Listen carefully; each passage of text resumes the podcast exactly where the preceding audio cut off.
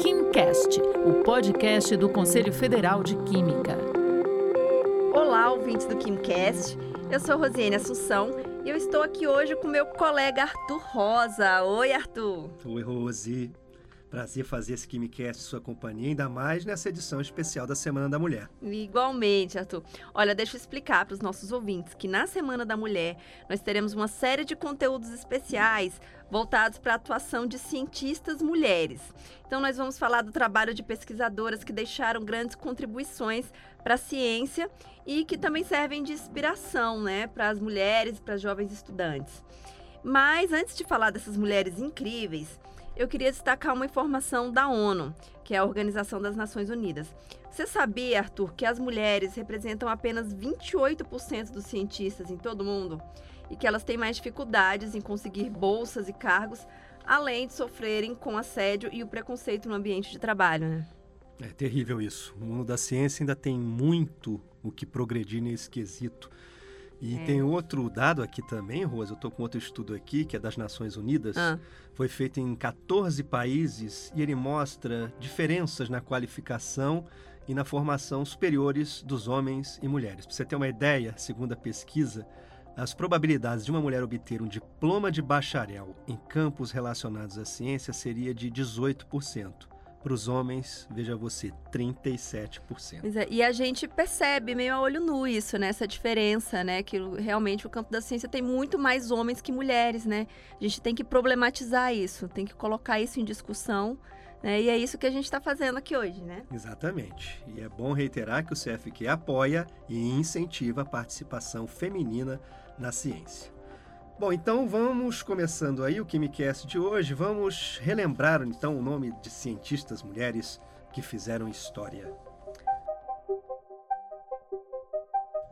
Para começar, nós vamos falar da físico-química Rosalind Franklin. A pesquisadora teve um papel central em uma das descobertas mais importantes da história da ciência do século XX. A gente está falando da estrutura do DNA, que é como se fosse o código de todos os seres vivos da Terra, né? Vamos falar mais sobre essa cientista. O nome dela é Rosalind Elsin Franklin. Ela nasceu em Londres em 1920 e adquiriu o PhD em Química na Universidade de Cambridge. E em 1951, ela conseguiu produzir a primeira imagem da molécula de DNA. É, a cientista ela obteve a imagem usando uma técnica de raio-x. E foi a partir dessa imagem que outros dois cientistas, né, o James Watson e o Francis Crick, eles deduziram que a estrutura da molécula de DNA seria a de dupla hélice, né, aquela que a gente conhece hoje. E a descoberta rendeu a eles o prêmio Nobel, né, para o Watson e para o Crick, para os dois homens cientistas homens, né? E infelizmente a Rosalind Franklin morreu de câncer nos ovários em 1958, aos 37 anos, antes de ter a chance de receber o prêmio Nobel pela descoberta. Uma pena, né? Bela trajetória. Nossa segunda cientista é a zoologista norte-americana Lynn Margulis. Ela é conhecida por seus trabalhos sobre a origem e evolução das células e também pela teoria da simbiogênese. Alin desafiou a ciência ao propor que as variações herdadas não se devem a mutações ao acaso, mas à interação entre os organismos em longo prazo.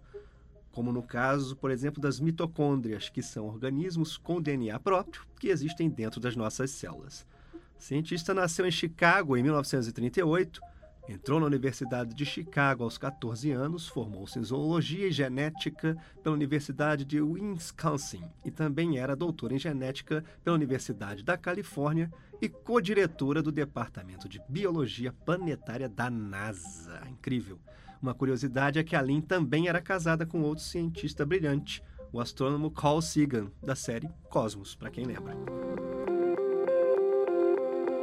Outra mulher que fez história na ciência foi a química Alice Ball.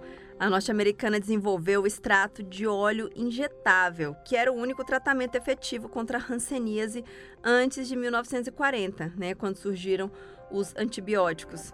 E a epidemia de lepra, né, como a doença era chamada na época, levou milhares de pessoas à morte e ao isolamento, né, no começo do século XX. O tratamento desenvolvido pela Alice foi um grande passo para o controle da infecção, né? E além de ter sido a primeira mulher, a Alice Ball também foi a primeira negra a se graduar em um mestrado na Universidade do Havaí. E, e infelizmente a carreira dela também foi curta, né? Aos 24 anos, ela morreu de uma causa desconhecida. É, são mulheres que tiveram realmente uma importância incrível na ciência. E a gente também podia lembrar das mulheres brasileiras que fizeram história na ciência. Por exemplo, a bióloga Berta Lutz, a Graziela Maciel Barroso na botânica, a Elsa Furtado Gomit na matemática. A gente pode falar de muitas, várias mulheres, mas o Kimcast de hoje precisa chegar ao fim. Logo retomaremos essa pauta, pois é muito importante para o CFQ destacar a contribuição das mulheres na ciência. Obrigado, hein, Rose? Por nada, eu que agradeço, Arthur. E lembrando que durante essa semana a gente vai trazer vários conteúdos similares, todos com mulheres que fazem um trabalho incrível e têm enorme contribuição para a ciência. Para saber mais, acesse www.cfq.org.br. Valeu, Arthur, e até a próxima. Até a próxima. Você ouviu o KimCast, o podcast do Conselho Federal de Química.